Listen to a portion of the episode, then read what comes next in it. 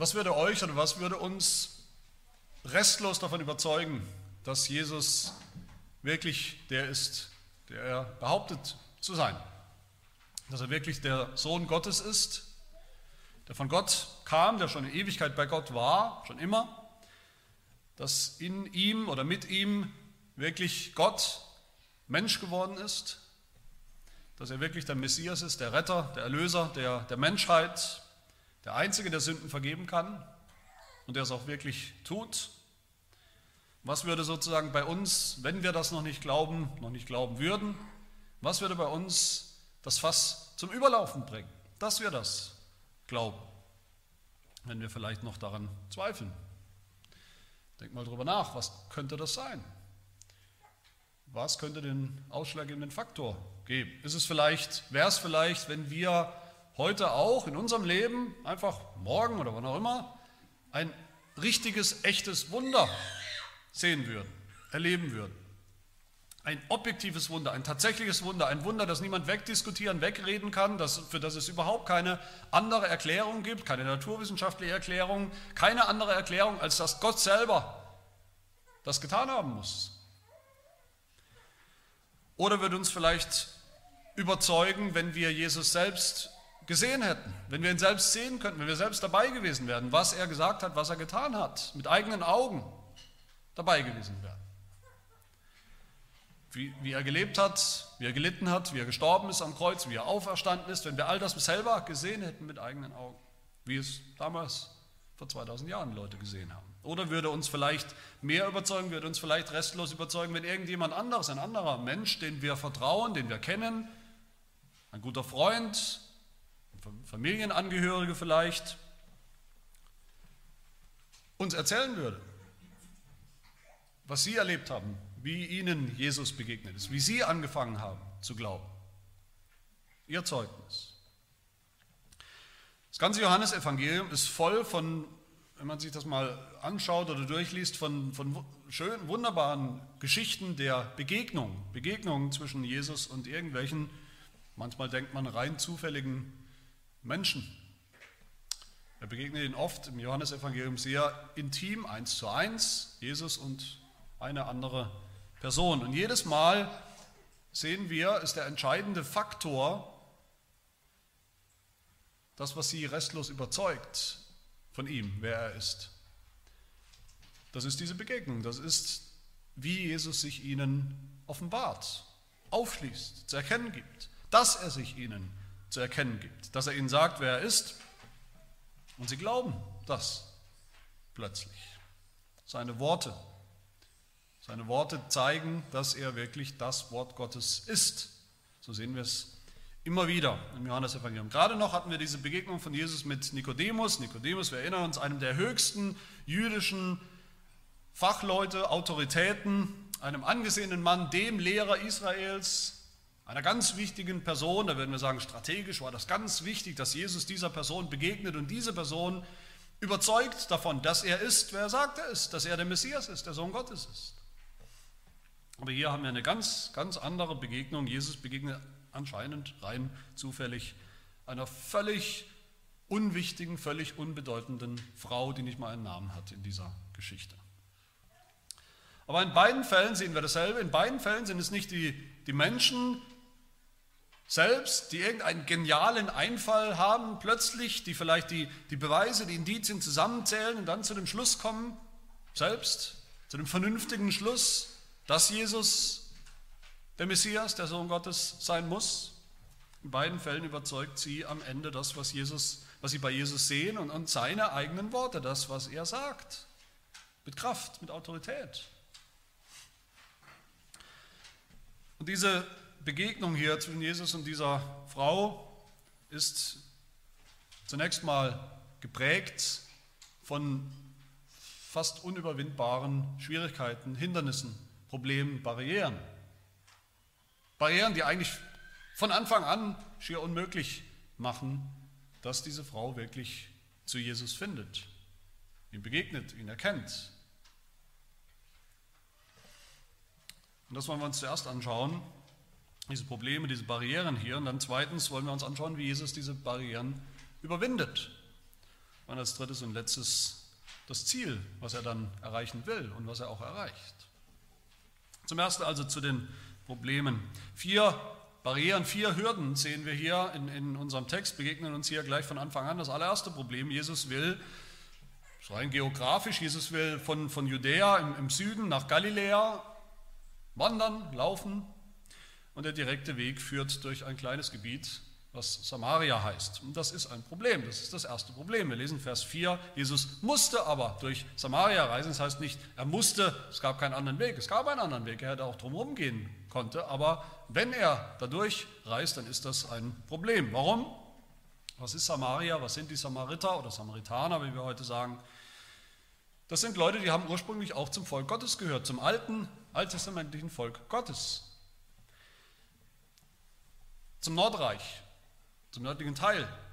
Aber als die, die, das gottlose Volk der, der Assyrer eingefallen sind über, über das, das Volk Gottes, da haben sie viele, viele Juden verschleppt damals, aber einige sind auch geblieben, sind geblieben in diesem Landstrich Samaria und haben sich vermischt mit den Assyrern, die sich da niedergelassen haben. Haben sich vermischt, haben geheiratet, haben gemeinsame Sache gemacht mit diesen Assyrern, einem Heidenvolk, einem Ungläubige, einem gottlosen Volk mit ihren eigenen Göttern, und zwar vielen Göttern. Sie haben sich vermischt, persönlich vermischt, geheiratet, Kinder gezeugt, Kinder bekommen. Sie haben sich aber auch vermischt, was den Glauben angeht. Sie haben immer noch den Gott des Alten Testaments irgendwo verehrt, aber eben in Mischung mit allen möglichen neuen Göttern.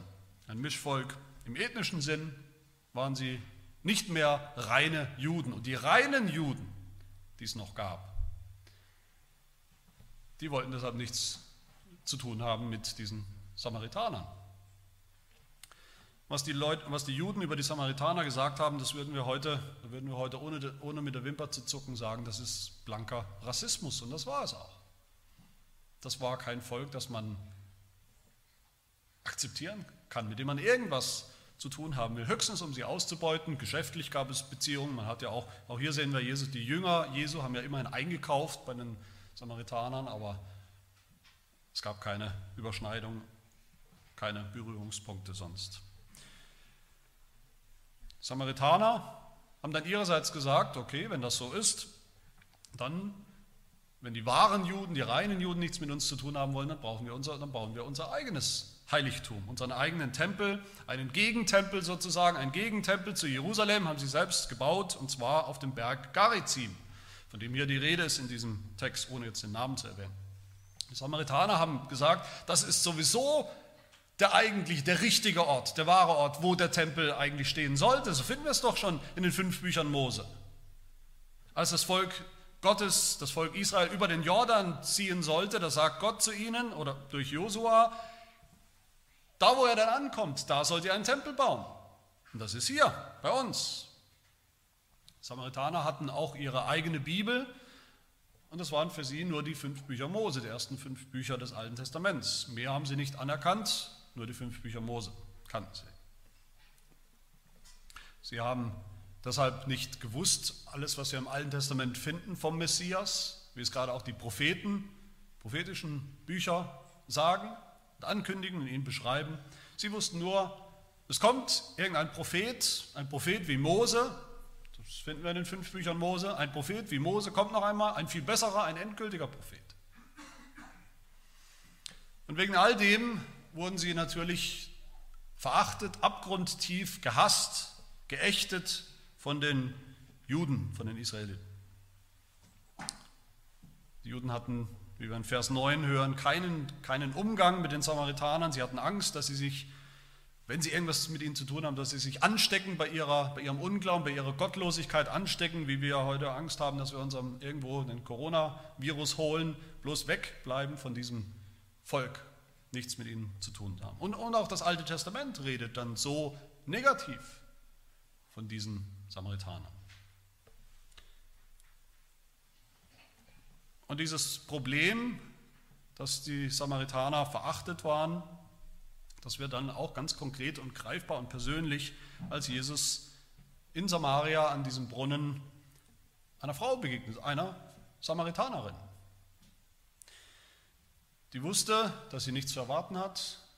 von den wahren Juden, den reinen Juden, nichts zu erwarten hat als, als, als Verachtung, Abscheu, Hohn, rassistische Abwertung. Das hat sie erwartet.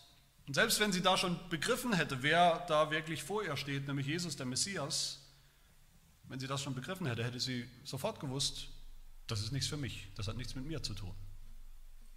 Das gilt mir nicht. Wie Jesus ja später sagt in Vers 22, das Heil kommt aus den Juden, das Heil kommt nicht aus den Samaritanern, ihr gehört nicht dazu. Das Heil gilt zuerst den Juden. Und das zweite Problem, was wir hier sehen, Jesus trifft nicht nur irgendjemanden aus Samaria, es ist auch noch eine Frau. Muss man sich mal vorstellen. Eine Frau. Das verstehen wir heute nicht mehr, warum das eigentlich ein Problem sein sollte. Aber damals war es das. Nicht, weil die Bibel das sagt, nicht, weil das Alte Testament das sagt, nicht, weil das Alte Testament irgendwo sagen würde, Frauen sind weniger wert als Männer. Aber kulturell war das so. Damals hat ein Mann sich nicht einfach so mit einer Frau unterhalten und getroffen und gar nicht allein. Die Juden haben gesagt, gibt es verschiedene Texte, wo man das nachlesen kann, die Juden haben gesagt, es ist völlig zwecklos, es ist verschwendete Zeit, mit einer Frau zu diskutieren. Es ist sogar unsittlich, das zu tun. Und auch die Samaritaner haben das wohl so gesehen. Die Juden haben in ihren, in ihren Regelwerken, in ihren, äh, Schrift, in ihren Schriften sogar festgelegt, kann man nachlesen, das niedrigste, schmutzigste, unreinste, was es auf dieser Welt gibt, ist eine Frau aus Samaria. Berichte von damals zeigen immer wieder, dass, dass es die Aufgabe der Frauen war, Wasser zu holen, Wasser für die Küche, für, für Kochen, auch zum Waschen zu Hause, zur, zur Reinigung. Aber immer wieder, oder normalerweise waren die Frauen immer im Pulk unterwegs, gemeinsam unterwegs, als, als Gruppe. Und sie waren normalerweise unterwegs in den kühlen Abendstunden. Wir sind ja hier in einem, einem heißen Wüstenklima. Aber hier ist alles anders. Die Frau ist allein unterwegs. Dass sie allein unterwegs ist, kann eigentlich nur bedeuten, dass sie niemand anders hatte. Keine Begleitung, keine Freundin hatte, die mitgekommen wären. Und dass sie hier in der sechsten Stunde unterwegs ist, das ist die absolute Mittagshitze, das ist mittags um zwölf, wo sonst wirklich niemand rausgegangen ist in die Wüste. Auch das kann bedeuten eigentlich nur, dass sie dann Wasser holen gegangen ist zu einer Zeit, wo sie davon ausgehen konnte, dass sie niemanden trifft, dass sie niemanden begegnet, dass sie niemanden begegnet, der sie verächten wird, der sie verurteilen wird, auch wegen ihrem Ruf und Lebensstil. Niemand, der, sie, der auf sie herabschaut, der sie verurteilt mit, mit Blicken und mit Worten.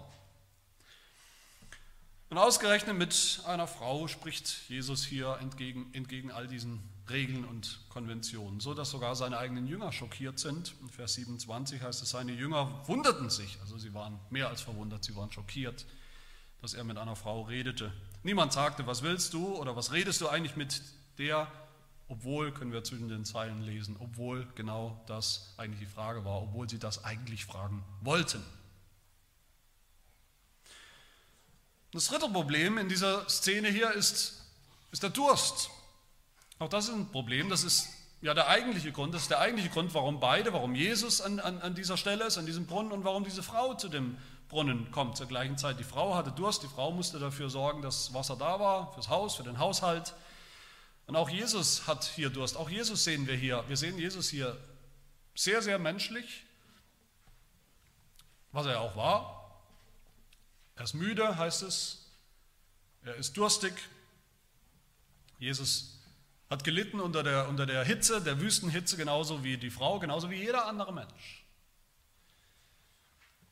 Und gerade in der Bibel sehen wir immer wieder, Durst ist nicht irgendwas, Durst ist das fundamentale Bedürfnis von uns Menschen. Und Jesus bittet diese Frau hier, dass sie ihm dieses Bedürfnis stillt. Und dann will er es auch ihr stillen, sagt er.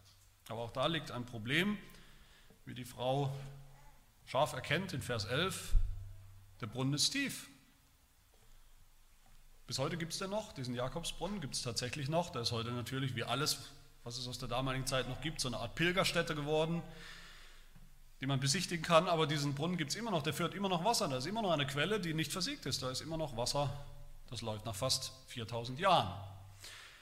Aber dieser Brunnen ist auch heute noch 30 Meter, über 30 Meter tief und Jesus damals hatte nicht mal einen Eimer mit einem langen Seil dran, um an dieses Wasser zu kommen.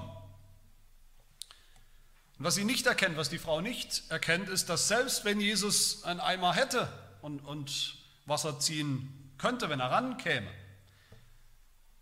dieses Wasser, um das es hier geht, dieses Wasser aus dem Jakobsbrunnen, so schön es ist, so, so erfrischend es wäre, davon zu trinken in der Mittagshitze, das Problem an diesem Wasser ist, es lindert den Durst nicht dauerhaft.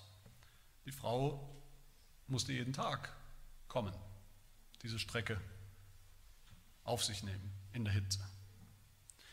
Jesus legt den Finger auf dieses Problem in Vers 13. Er sagt, er, jeden, der von diesem Wasser trinkt, wird wieder dürsten.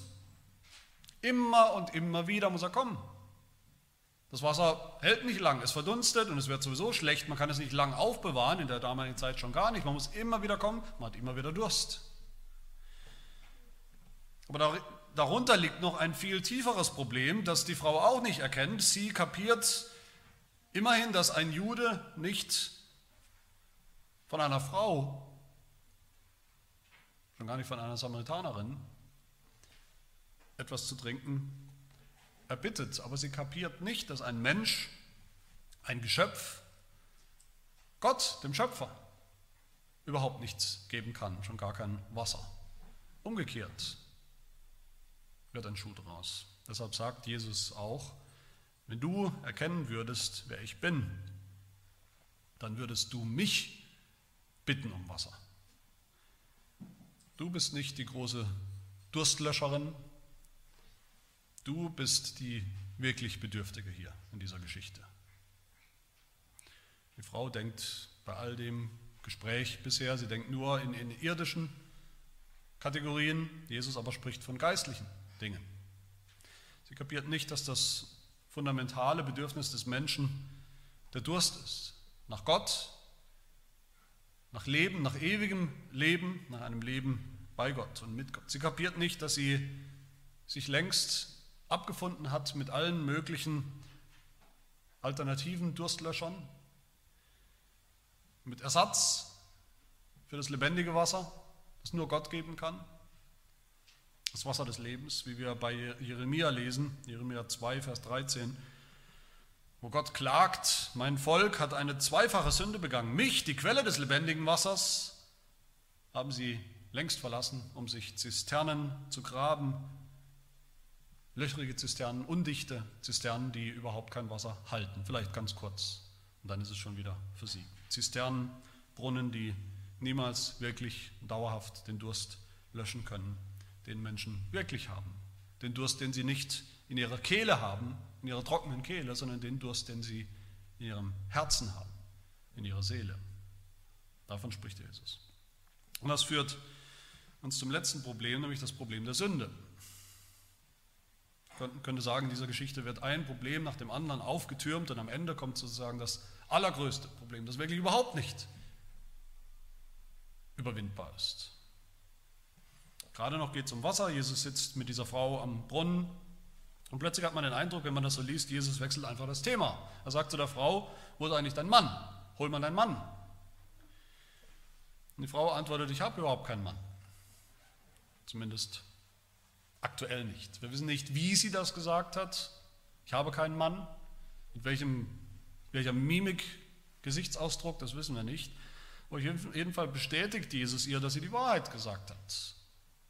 Vielleicht hat sie da schon erkannt, wir wissen es nicht, vielleicht hat sie da schon erkannt, dass der Mann, mit dem sie zusammenlebt, gerade in wilder Ehe, dass das nicht ihr Mann ist, dass das ein Problem ist, dass das so nicht geht. Wie auch immer, Jesus weiß alles über sie. Er kennt das ganze Ausmaß des Problems aus ihrem Leben, aus ihrer Biografie, das ganze Ausmaß der Sünde. Fünf Männer hast du schon gehabt und lebst jetzt, oder ja, jetzt lebst du mit einem zusammen, den du nicht heiraten willst aus irgendeinem Grund oder der dich nicht heiraten will. Und zumindest ganz am Ende der Geschichte sehen wir sehr deutlich, dass es wirklich um Sünde geht. Es geht nicht darum, wie manche Ausleger sagen, ja gut, die fünf Männer, über die wissen wir nichts, vielleicht sind die einer nach dem anderen gestorben, sie konnten ja gar nichts dafür. Nein, es geht hier um Sünde. Es geht um die Sünde des Ehebruchs, die wie ein Muster ihr ganzes Leben zeichnet. Damals wie heute ist das so, wer fünf Männer hatte, fünfmal die Ehe gebrochen hat, mit dem sechsten zusammenlebt, das ist nach jedem Standard. Damals wie heute ist das ein, ein extravagantes, ein, ein hoffnungsloses Leben der Sünde, des, des Ehebruchs. Später gibt sie das ja zu. Sie sagt später, Jesus hat mir alles gesagt, was ich getan habe, was ich getan habe. Das zeigt, dass sie weiß, dass sie viel getan hat, dass es viel Sünde gibt in ihrem Leben. Und all diese Probleme, all das führt dazu, dass diese Frau an diesem Punkt der Begegnung, dass sie wirklich keinerlei Hoffnung hatte, haben sollte. Keinerlei Erwartungen an diesen Mann, keinerlei Erwartungen überhaupt ans Leben. Aber was wir sehen, ist zweitens, wie Jesus kommt und wie Jesus in dem Gespräch jedes einzelne dieser Probleme löst, jede einzelne dieser Barrieren überwindet, aus dem Weg räumt. Als Messias tut er das. Das ist der zweite Punkt. Jesus setzt sich zunächst, er setzt sich einfach, es ist spannend, er setzt sich einfach darüber hinweg, dass man nach den damaligen Sitten, nach den damaligen Konventionen eben nicht mit einer Frau geredet hat. Er macht das trotzdem. Von allen Samaritanern, die später ja am Ende dieser Geschichte hören wir das, haben wir das gehört, die dann gläubig werden. Es werden dann erstes, werden viele gläubig aus diesem Volk oder Nichtvolk. Das ist ausgerechnet eine Frau, die allererste, der sich Jesus zeigt, zu erkennen gibt, die glaubt und die dann hingeht und ihren Landsleuten erzählt von Jesus. Eine Frau, die erste. Und auch das zweite Problem, dass sie eben eine Samaritanerin ist, auch diese Barriere überspringt Jesus einfach. Er tut das dadurch schon allein, dass er durch Samaria reist. Das haben die Juden damals, wie gesagt, nicht getan. Sie haben lieber einen, einen längeren Weg, einen, einen Umweg, einen großen Umweg in Kauf genommen, um von Norden nach Süden zu wandern, zu reisen, aber bloß nicht durch diesen Landstrich. Aber Jesus hat keinerlei Berührungsängste. Jesus ist kein Rassist. Jesus kennt diese Grenzen nicht, diese menschengemachten Unterscheidungen und selbst als die Frau ihn erinnert, dass das eigentlich ein Problem ist, sie sagt, du, ein Jude, willst irgendwas von mir, ich bin doch eine Frau aus Samaria, du müsstest doch wissen, das geht nicht. Das ist eine Barriere, die nicht überschritten wird. Jesus ignoriert das einfach. Und er sagt damit, nein, das eigentliche Problem ist, dass du nicht erkennst, wer ich bin. Das Problem ist nicht der alte Streit zwischen Juden und Samaritanern, Du erkennst nicht, dass ich der Retter der Welt bin. Dass ich der Retter aller Völker, aller ethnischer Gruppen bin. Jesus ist gekommen als Retter der Welt, wie es auch hier heißt in diesem Text. Er ist gekommen als Retter von einer ganzen Welt von Sündern. Er ist Mensch geworden, zu den Sündern gekommen. Warum sollte Jesus Berührungsängste haben vor Sündern. Für ihn waren die Samaritaner Sünder wie alle anderen Menschen, für die er gekommen ist. Jesus hat keine Angst gehabt, dass er sich bei Sündern anstecken konnte, bei den Samaritanern anstecken konnte, dass er durch die Begegnung, durch den Umgang mit ihnen irgendwie unrein werden konnte. Ganz im Gegenteil, wir sehen im Neuen Testament immer wieder, auch im Johannesevangelium immer wieder, was Jesus anfasst, wen er anfasst, wen Jesus berührt, wem Jesus begegnet, wirklich begegnet, der wird rein, nicht umgekehrt. Nicht Jesus wird unrein. Jesus ist gerade gekommen für die Unreinen, um sie reinzumachen. Jesus ist gerade gekommen, wie er selber sagt, für die Kranken, nicht um fern von ihnen zu bleiben, sondern um die Kranken gesund zu machen. Jesus ist gerade gekommen für die Schwachen, für die Ausgestoßenen, um sie in seine in Gemeinschaft, in die Gemeinschaft mit sich selbst, mit Gott zu bringen, zu führen. So wenig Probleme hatte Jesus mit den Samaritanern, dass ironischerweise später die Juden ausgerechnet ihm vorwerfen, er sei ja übrigens auch einer von diesen Samaritanern. Johannes 8, Vers 48 sagen die, die Juden, die in ihrem, in ihrem Hass ihm gegenüber, sagen wir nicht mit Recht, dass du ein Samariter bist und einen Dämon hast? So wie sie ihm natürlich auch vorgeworfen haben am Ende, er ist ja auch ein Sünder. Der hat immer Gemeinschaft mit Sündern, der sucht immer Sünder, der ist mit den Sündern, der muss selber ein Sünder sein. So muss er auch ein Samaritaner sein. Und auch das dritte Problem löst, löst Jesus hier, nämlich diese, dieses fundamentale menschliche Problem des Durstes, das ja im Mittelpunkt steht von dieser Geschichte. Natürlich hätte Jesus ohne Schwierigkeit hätte Jesus Wasser, echtes Wasser, frisches Wasser aus diesem Brunnen geben können der Frau. Auch ohne Eimer hätte er das tun können, als ein Wunder, wenn er das gewollt hätte.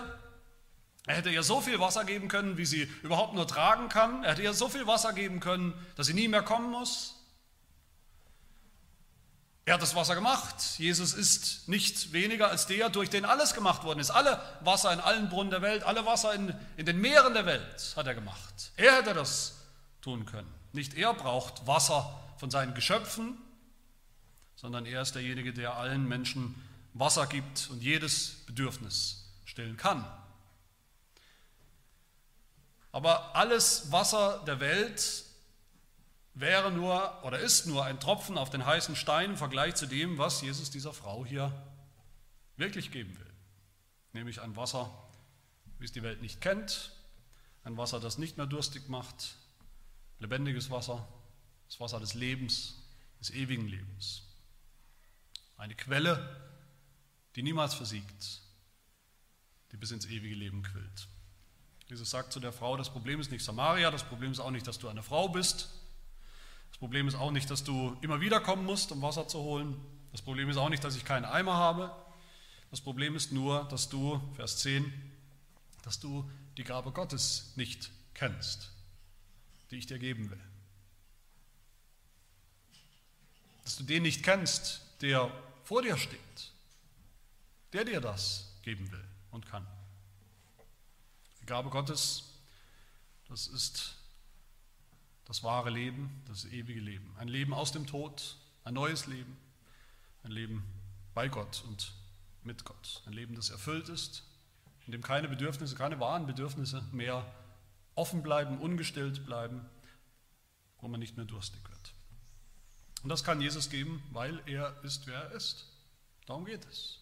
Das sollte sie erkennen dass er der Sohn Gottes ist, dass er der Schöpfer ist, der Neuschöpfer, der Wasser schaffen kann aus dem Nichts, der neues Leben schaffen kann aus dem Tod, geistiges Leben aus dem geistlichen Tod.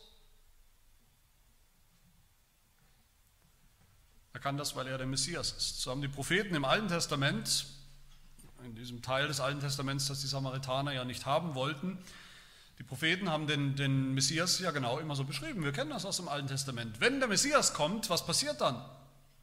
Was ist ein Zeichen des Messias, dass er da ist? Was wird passieren? Es wird lebendiges Wasser fließen. Immer und immer wieder sagen die Propheten es. Wenn er kommt, wird Wasser fließen. Sacharja 14, Vers 8. Es wird geschehen an jenem Tag, da werden lebendige Wasser von Jerusalem ausfließen. Die eine Hälfte in das östliche, die andere in das westliche Meer. Sommer und Winter wird es so bleiben, wenn der Messias kommt. Das Zeichen des Messias. Wenn er kommt, sagt Jesaja Kapitel 12, dann werdet ihr mit Freuden Wasser schöpfen aus den Quellen des Heils. Das ist das Wasser des Heils, des Lebens. Wenn der Messias kommt, sagt dann auch die Offenbarung am Ende der Bibel, wenn der Messias kommt, wenn er sein Zelt aufschlägt in unserer Mitte unter den Menschen, dann werden wir nicht mehr hungern und nicht mehr dürsten. Jesus kann das tun, weil er tatsächlich größer ist als unser Vater Jakob, Vers 12, der diesen Brunnen, diesen echten Brunnen gegraben hat und daraus Wasser geschöpft hat. Jesus ist größer als der hochehrwürdige Jakob. Jesus ist Gott. Das Wasser, das er gibt, das ist eine Gabe Gottes. Es ist auch verbunden mit der Gabe in der Bibel der Gabe des Geistes, der Gabe des Lebens, das Wirken, das schöpferische Wirken des Geistes. Das ist diese Gabe. Der Geist, der alles neu macht, der Geist, der lebendig macht, Johannes 6, der Geist, den Jesus senden wird, nachdem er am Kreuz gestorben ist und auferstanden ist. Und es ist das Wasser, das reinigt alle, die unrein sind. Alle, die unrein sind. Samaritaner, die unrein sind. Juden, die auch unrein sind. Heiden, die sowieso unrein sind. Sünder, die unrein sind. Ezekiel 36 spricht Gott durch den Messias, wenn er kommt. Ich will reines Wasser über euch sprengen und ihr werdet rein sein. Von aller eurer Unreinheit und von allen euren Götzen will ich euch reinigen.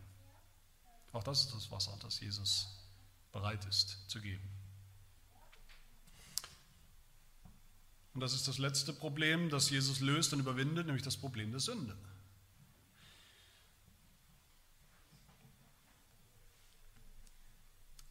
Jesus spricht das Problem der Sünde an bei der Frau.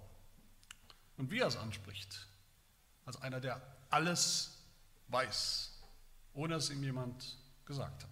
Er kannte die Frau nicht. Sein Blick sieht alles, er sieht hinter die Fassaden, er sieht die Sünde der Menschen, er sieht die Sünden, die die Menschen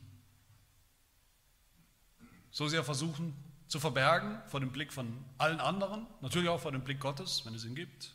Er sieht alles, was sie getan haben. Aber diese Sünde, das größte Problem dieser Frau, das größte Problem der Menschen, ist für ihn kein Problem, weil er gekommen ist, um Sünde aufzudecken und um Sünde wegzunehmen. Natürlich könnte man sagen, wenn man diesen Text liest, da ist gar nicht die Rede von Sündenvergebung, da steht nichts davon. Das stimmt schon, aber alles im Umgang von Jesus mit dieser Frau zeigt es, dass es darum geht. Und in, in Vers 29 und nochmal Vers 39, da sagt sie zweimal, sagt sie, dieser Jesus hat mir alles gesagt, was ich getan habe. Er weiß alles über mich, er weiß alle meine Sünden. Und trotzdem hat Jesus sie nicht verdammt, nicht ein einziges Mal in dieser Szene. Er hat sie nicht zurückgewiesen, er hat sie nicht abgewiesen, er hat sie nicht verdammt, nicht weil er ihre Sünde klein macht, weil er ihre Sünde toleriert hätte, sondern weil er selbst diese Sünde, dieses Problem lösen wird, weil er die Sünde selbst auf sich nehmen wird am Kreuz. Das ist keine billige Vergebung. Jesus sagt nicht einfach, ja, da hast du was getan, aber ist nicht so schlimm, schwamm drüber, vergessen wir einfach. Es ist eine Vergebung, die Jesus selbst kosten wird, die ihm alles kosten wird, die ihm sein Leben kosten wird. Warum ist das so, wenn wir diese Geschichte lesen? Warum ist die Frau am Anfang so bedrückt vielleicht oder reserviert zumindest und warum ist sie am Ende so froh, so froh darüber, dass sie sogar bereit ist, ihre Sünden vor anderen zuzugeben. Sie sagt auch anderen, er hat mir alles gesagt, was ich getan habe. Natürlich haben die Leute vielleicht gefragt, wenn sie es nicht sowieso schon wussten, was sie alles getan hat, was Jesus ihr gesagt hat, was er aufgedeckt hat. Am Ende war sie sogar froh darüber, hat es nicht versteckt.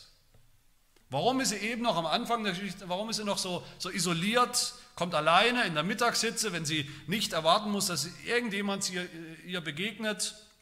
Und warum ist sie am Ende bereit, offen zuzugeben, dass sie eine Sünderin ist und geht hin und erzählt es anderen? Sucht die Menschen. Weil Jesus sie nicht anklagt. Weil er anscheinend mit dem Problem der Sünde umgehen kann weil er es auf sich selbst genommen hat, weil er das Lamm Gottes ist, das die Sünde der Welt wegnehmen wird, wie wir schon gehört haben.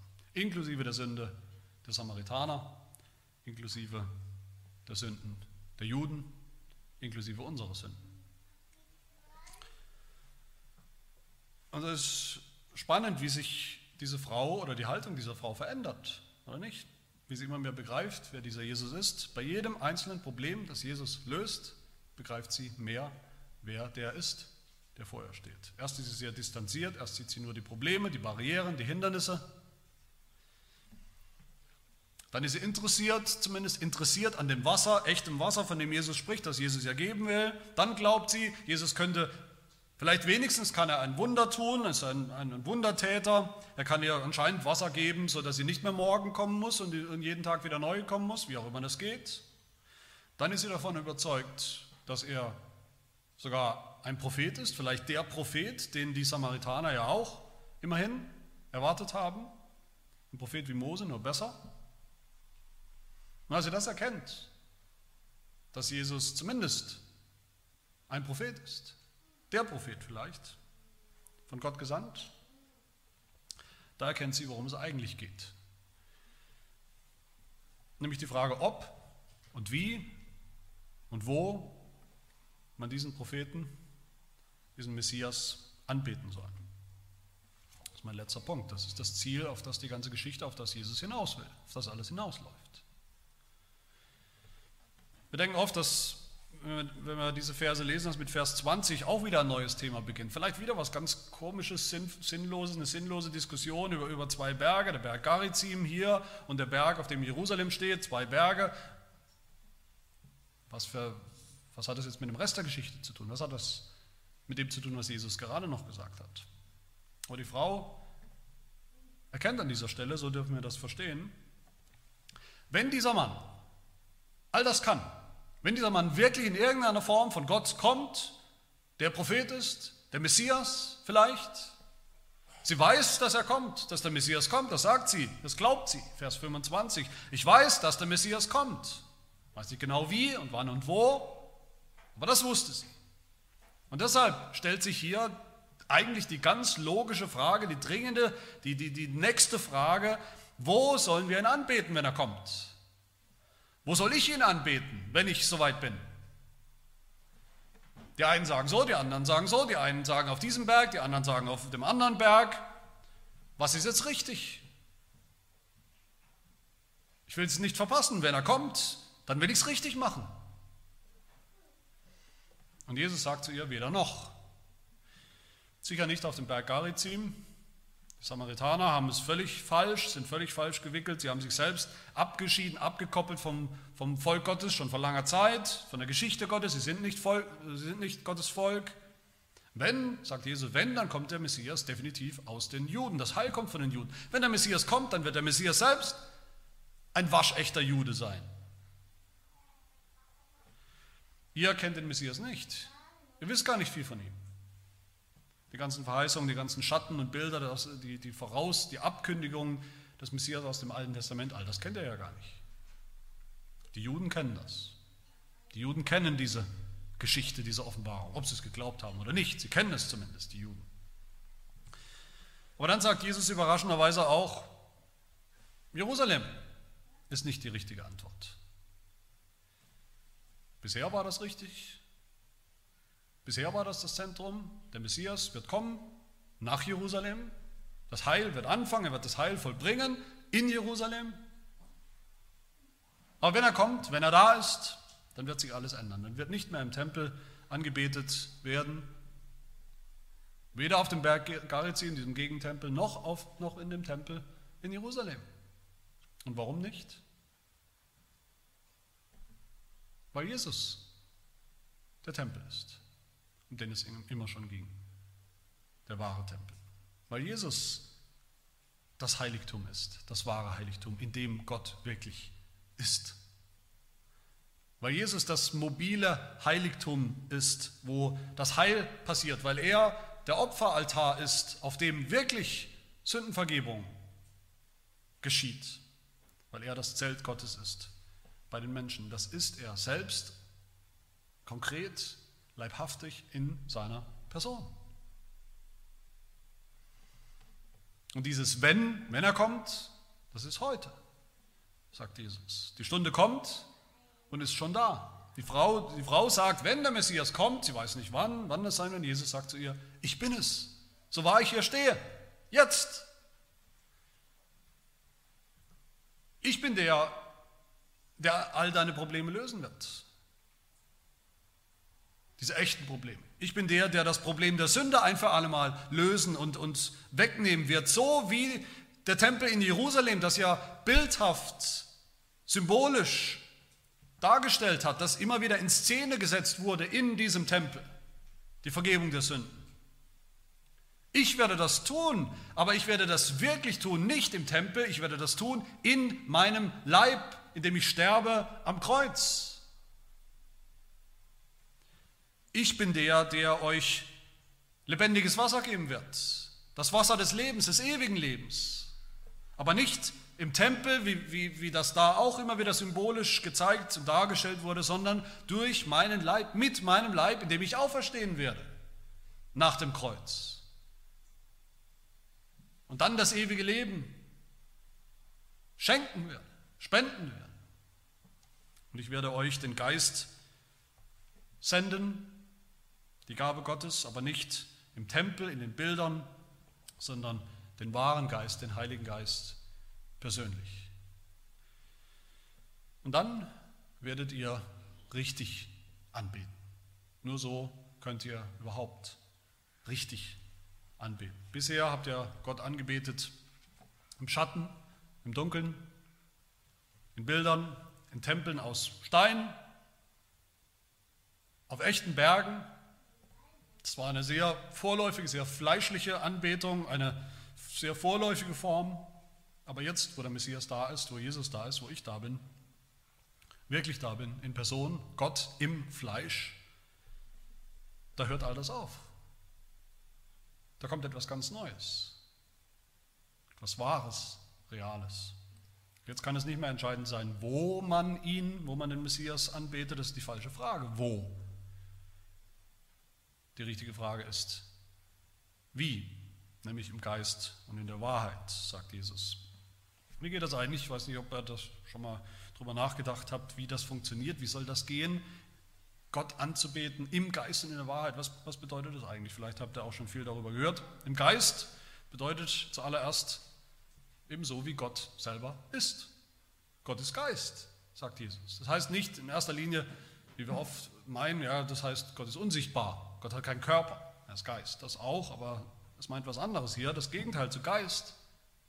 Gott ist Geist. Das Gegenteil ist sichtbar, abgebildet, vorläufig, in Bildern, nicht lebendig, nicht wirklich. Wir beten nicht mehr Gott an, wie er in irgendwelchen Erscheinungen im Alten Testament sich gezeigt hat, wie er sich gezeigt hat in, in, in der Architektur des, des Tempels. Wir beten ihn wirklich an, in Jesus Christus. Jesus ist die, die wahre, die endgültige Erscheinung Gottes als Geist. Gottes Geist bedeutet auch, er ist die Quelle des, des Lebens. Der Geist ist der, der Leben schafft, der Leben spendet. Ist der Schöpfer, die schöpferische Kraft des Geistes.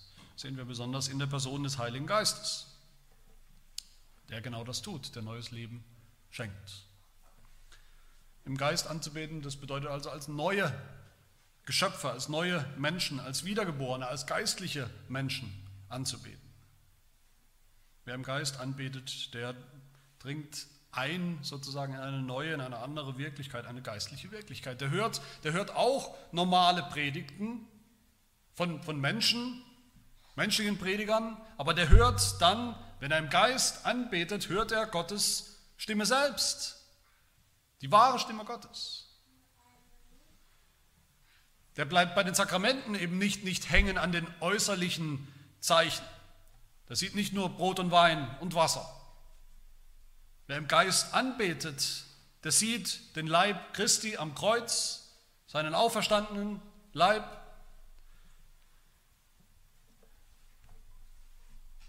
Der sieht Jesus, wo er jetzt wirklich ist, im Himmel. Tatsächlich und konkret, im wahren Heiligtum. Und der weiß in jedem Gottesdienst, egal wo der stattfindet, es geht nicht um den Ort, der weiß in jedem Gottesdienst, dass er eigentlich, dass der Gottesdienst im geistlichen Heiligtum stattfindet, wirklich stattfindet, da wo Gott wirklich ist, nämlich im Himmel.